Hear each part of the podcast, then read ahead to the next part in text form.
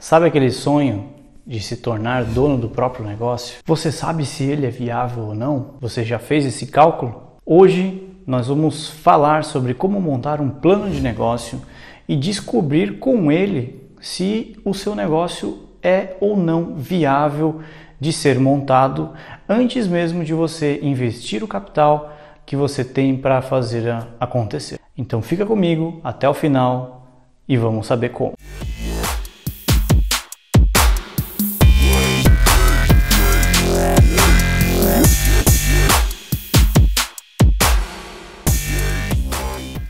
E antes de mais nada, deixa eu te pedir mais uma vez para você curtir esse vídeo, se inscrever no nosso canal. Se você está no Spotify ou na sua plataforma de áudio preferida, curte a thumb, printa a tela do seu celular, me marca lá no Instagram, deixa a gente saber que, eu, que você está ouvindo e vamos fazer esse vídeo chegar cada vez mais para pessoas que possam ser agregadas com esse vídeo. E agora deixa eu te fazer uma pergunta.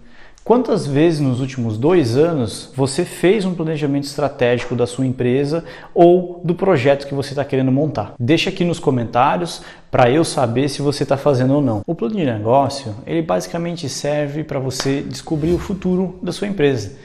E descobrir o futuro dela é mapear cenários, tanto positivos quanto negativos, entender as oportunidades e os riscos envolvidos desse possível negócio, seja ele que você vai montar ou que ele já esteja rodando, que você já esteja com a empresa aberta. Mas é aí que vem o problema.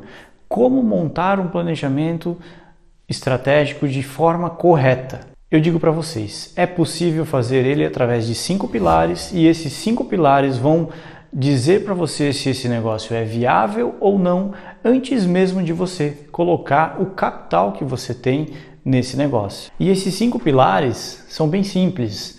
A primeira delas é análise de mercado, a segunda, análise dos concorrentes, a terceira, análise de fornecedores, a quarta, planejamento financeiro e a quinta e última é nada mais, nada menos do que você fazer uma análise de tudo isso que você buscou de informações e descobrir a viabilidade ou não do seu negócio. Aí você fala o seguinte: o que você tem que ver na análise de mercado? Você tem que entender como o seu cliente reage, quem é o seu cliente, onde ele está, como ele compra, de quem ele compra hoje, quanto ele compra. Essa parte de análise de mercado, as pessoas acreditam que tem que fazer uma pesquisa mirabolante, contratar empresas especializadas e etc. Mas na verdade não. Como a grande maioria dos negócios começa de uma forma pequena, basta você pegar a sua cadeira, sentar na frente de um possível concorrente seu, um, dois, três dias e analisar o fluxo desse seu concorrente, ver quantas pessoas entram, quantas saem com compras, enfim, fazer uma análise simples de você entender como que essas pessoas reagem, quantas vezes elas voltam para comprar. É muito simples de você fazer isso. Você não precisa contratar uma empresa especializada para fazer uma pesquisa com 10, 20, 30 mil pessoas que vai custar uma fortuna. A segunda delas está praticamente entrelaçada com a primeira, que é você analisar os seus concorrentes. E o que, que você tem que buscar de informação deles? Basicamente é as coisas ruins que eles estão fazendo. Então pensa que você é uma loja de roupa e que aquela loja de roupa vende roupa que não condiz com aquele público que está comprando, ou de repente o atendimento é ruim, eles não fazem entrega, é, eles não dão prazo, só pagamento à vista, no dinheiro. Olha quanta coisa que você tem para analisar do seu concorrente e transformar isso em um diferencial da sua empresa, porque os mesmos pontos fracos dos seus clientes você pode mapear eles e transformar eles em pontos fortes da sua empresa. Como, por exemplo, se o, cliente, se o seu concorrente não dá prazo, você pode vender em 3, 4, 5, 6 vezes no cartão de crédito para ele, ou talvez no boleto, no cheque, não sei. Você pode fazer entregas, você pode contratar um motoboy e entregar na casa dele, você pode fazer inúmeras coisas que hoje ele está fazendo mal feito Você pode transformá-las, fazer bem feito e transformar isso em diferencial da sua empresa. A terceira parte, mas não menos importante, é a análise de fornecedor. Por que, que você deve analisar os seus fornecedores? É muito importante que você tenha essas informações, principalmente como eles vendem, qual é o prazo que eles dão, quanto tempo ele demora para te repor o estoque, qual que é o custo de logística dessa mercadoria para chegar até no seu estabelecimento ele te dá prazo, ele cobra juros, qual que é a forma que isso acontece para que você possa, com base nisso, determinar o investimento que será necessário para você montar o seu negócio.